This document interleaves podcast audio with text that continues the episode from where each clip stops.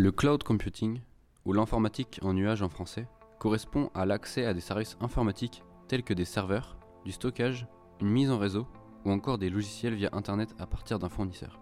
Le cloud computing propose de nombreux services tels que le IaaS ou infrastructure en tant que service en français, qui est le service de plus bas niveau, c'est-à-dire le plus proche de la machine. Le PaaS ou plateforme en tant que service en français est un service situé juste au-dessus du précédent. Et pour finir, le SaaS ou logiciel en tant que service en français. D'autres services sont également proposés mais sont beaucoup moins utilisés. On peut également distinguer trois types de cloud. Le cloud public, qui est accessible par Internet, le cloud d'entreprise ou privé, accessible uniquement sur un réseau privé, et pour finir le cloud intermédiaire ou hybride, qui est quant à lui un mix entre le cloud public et le cloud privé. Mais il existe aussi un autre type, le multi-cloud. Afin d'en apprendre plus sur ce sujet, nous avons rencontré Emmanuel Druon, responsable du pôle cybersécurité à Lysan West, mais il a également travaillé chez OVH, leader européen du cloud. Notre avantage possiblement du cloud computing, c'est d'avoir accès à des grosses infrastructures rapidement, pas juste à moindre coût. euh, Alors déjà, euh, c'est effectivement avoir, possi- enfin, avoir la possibilité d'accéder à des infrastructures de complexes, on va dire, euh, rapidement et potentiellement pour un besoin limité. On va prendre l'exemple, si tu as besoin d'une puissance de calcul euh, importante euh, pour très peu de temps, tu vas pas faire l'investissement euh, sur du matériel équivalent. Donc ce qu'il faut savoir, c'est que sur les offres cloud, tu as la possibilité de louer le service ça peut être aussi bien pour, pour un mois, pour un an, mais tu peux aussi le louer pour quelques heures. Mhm. Et donc là, effectivement, le, prix, je dirais, si tu le ramènes au mois, sera conséquent. Mais euh, à l'inverse, tu vas pas non plus faire l'investissement en- du, du matériel équivalent pour juste quelques heures de calcul. Pourrait citer comme négatif cette technologie. Ouais. Il y a l'aspect, euh, par exemple, sécurité. Vous l'avez dit, vous gérez l'aspect sécurité. Ouais. Techniquement, traquer 20 millions de machines, je prends des chiffres volontairement gros, entre 20 millions de machines ou une seule, même si elles sont séparées, ça reste euh, potentiellement la même, euh, le même chiffrage, euh, la même façon de gérer, euh, puis elles sont toutes au même endroit. Tout, dépend ce qu'on va appeler euh, sécurité. Déjà, de, en termes de sécurité, il y a plusieurs aspects. Il y a euh, la partie, on va dire, intrusion, par exemple. Bon, donc euh, la partie intrusion, c'est chez un fournisseur cloud, lui il va avoir des systèmes de sécurité qui vont permettre de protéger à la fois ses infrastructures et de protéger les infrastructures du client. Donc ça, par exemple, si tu prends sur des solutions OVH, il y a une détection automatique de tentatives d'attaque qui va permettre de filtrer automatiquement le trafic pour éviter euh, bah, des attaques massives, type déni de service ou type euh, brute force, par exemple. D'accord, donc on va pouvoir protéger euh, déjà ça. Après, il y a la partie sécurité aussi électrique. Sécurité électrique, euh, bah, l'avantage c'est que normalement le, ser- le service cloud, enfin l'opérateur cloud, va mettre à disposition de ses clients un certain nombre de solutions de redondance électrique. Et ça, c'est pas le, ça peut pas être la problématique du client. Euh, après, la sécurité de la donnée. Donc la sécurité de la donnée, ça c'est un autre souci.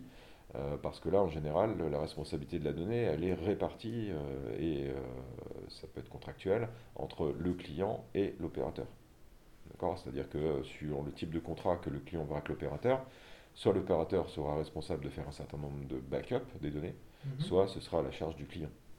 Mais là, vous parlez genre de la perte de données, par exemple. De la perte et de la sauvegarde des données. ouais. Parce que techniquement, sur l'aspect sécurité, il peut aussi y avoir l'aspect ce que l'entreprise fait de ses données. J'imagine que si demain euh, Facebook fait un cloud, euh, vous n'irez pas mettre toutes vos photos de famille dessus. euh, Après, ça reste aussi, enfin, je dirais, il faut, faut- faut distinguer l'usage que tu fais du cloud, euh, de l'offre de service qui est sur le cloud, euh, et puis de ce que toi tu veux aussi euh, finalement mettre comme information dans le cloud. Je reprends l'exemple de, je vais pas prendre celui de Facebook, je vais prendre celui de Google. Bah, tout le monde sait qu'effectivement il y a du tracking sur les applications de Google.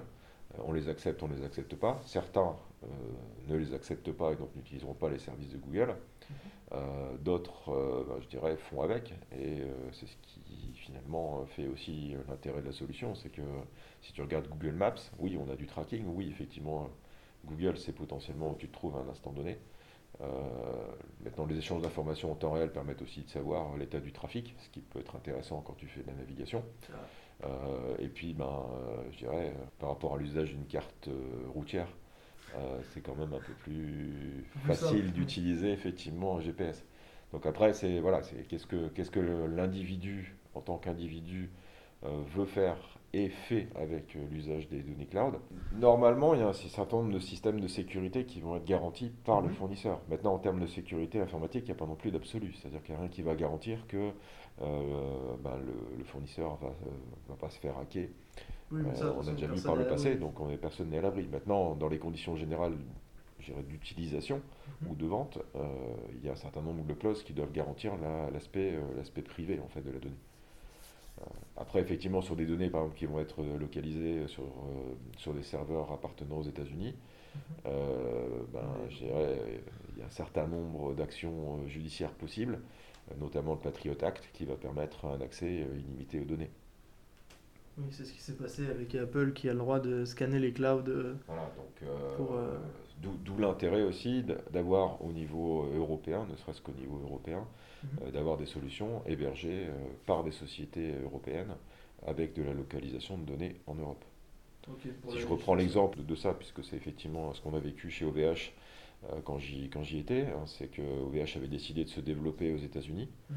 Donc plutôt effectivement de faire euh, une filiale supplémentaire aux États-Unis, ce qui existait par exemple avec le Canada, euh, avec le risque effectivement bah, d'être soumis pour le coup au Patriot Act, c'est-à-dire que même une filiale du coup euh, était soumise au Patriot Act et donc euh, par porosité on va dire euh, les données auraient pu les données de clients non américains auraient pu être données à la, à la justice américaine. C'était possible ça Même s'ils Ouais. n'étaient pas stockés. euh, Ouais, ouais. À partir du moment où il y a un point, euh, il y a- il y a, il y a un point un peu, euh, je dirais, de, de doute, il y, a, il y a ces possibilités-là. Et mhm. donc la décision d'OVH, ça a été de faire en fait un OVH US et de garder l'OVH, on va dire, hors US. Donc. OVH, en fait, à ce moment-là, c'était deux structures complètement indépendantes d'un point de vue juridique. OVH US avec ses clients US et les droits US, dont euh, la possibilité d'accès données du Patriot Act, et le reste d'OVH, euh, qui elle était donc non assujettie euh, au Patriot Act américain. Cloud va dépendre bien évidemment de, de, de, de quantité de serveurs massives, d'accord? Donc euh, va dépendre effectivement de ce qu'on va appeler des data centers. Euh, et actuellement d'ailleurs une polémique, ça doit être sur l'Irlande, où effectivement euh, il y a quelques, quelques levées de boucliers, parce que vu le nombre de data centers qu'il y a en Irlande, ils ont peur effectivement d'avoir de gros problèmes électriques. Ok. D'accord? Euh, Après, euh, tout dépend de la façon dont c'est géré également et la façon dont euh, on va à la fois alimenter en électricité les serveurs, comment on va les gérer globalement et comment Mhm. aussi, puisque c'est quand même en général une, un élément important en termes de, je dirais, de facture, c'est comment on va les refroidir. Oui. D'accord Euh, Et là, euh, il y a des solutions effectivement de data center euh, avec de la clim, des, des gros blocs de clim, etc. On va voir carrément certains qui les emmènent dans des pays très Voilà. froids pour aérer avec l'air extérieur. Tout à fait. Après, il y a des solutions, dirais, un peu plus écologiques, c'est-à-dire que plutôt que de, de créer artificiellement du froid, on va aller le chercher là où il est. Donc ça peut être effectivement des data centers qui vont se retrouver dans des pays réputés comme étant froids. Euh, il y a des solutions aussi de, de, de data centers qui vont être par exemple immergés en plein océan.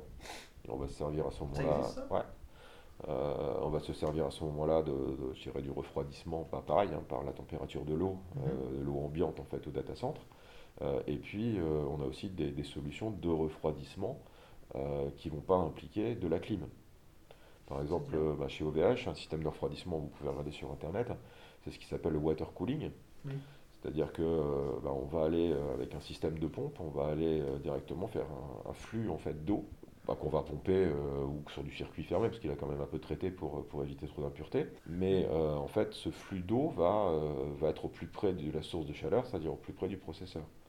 Donc on va avoir un système de, je dirais, de circuit d'eau qui va tourner autour de, de la partie chaude du processeur pour amener à la refroidir. Ok, mais techniquement, est-ce que, enfin, c'est globalement euh, avoir immergé des data centers, c'est c'est euh, tu water cooling un peu XXL ou c'est euh, Ah, c'est pas pareil, c'est-à-dire que là, euh, on va refroidir globalement le data center, de l'autre côté, on va refroidir euh, l'élément chauffant, on va dire, du data center, c'est-à-dire on va refroidir effectivement le- la CPU. Enfin, les CPU. Parce qu'après, sur l'aspect écologique, il y a aussi un point euh, création de tout ce qui est euh, microcontrôleur et tout.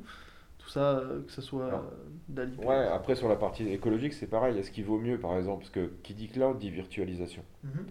Euh, Est-ce qu'il vaut mieux avoir un gros serveur de virtualisation avec certes un peu plus, euh, je dirais, de dissipation de chaleur et un peu plus de puissance euh, électrique, etc., Mhm. euh, plutôt que d'avoir, si le serveur de virtualisation supporte 200 machines virtuelles, plutôt que d'avoir 200 machines physiques avec chacune leur bloc d'alimentation, euh, et chacune leur carte mère, etc., etc.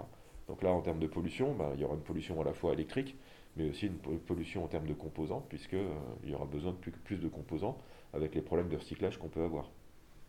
Oui, puis de l'autre côté, l'avantage du, cloud, c'est l'aspect modulable, c'est-à-dire des serveurs qui servent pour 200 personnes, techniquement, s'ils sont utilisés à 100%, ils peuvent euh, servir pour plus que 200 personnes ou alors pour... Euh, On va effectivement optimiser les ressources. C'est un peu de toute façon ce qui fait la base du cloud, hein, c'est l'optimisation des ressources. Après, à l'inverse, euh, ben, le constat aussi chez les opérateurs cloud, c'est que les data centers sont pleins de machines virtuelles qui en fait ne servent au final pas à grand chose. Ah. Les, clients les, les, les, achètent mais n'en font rien.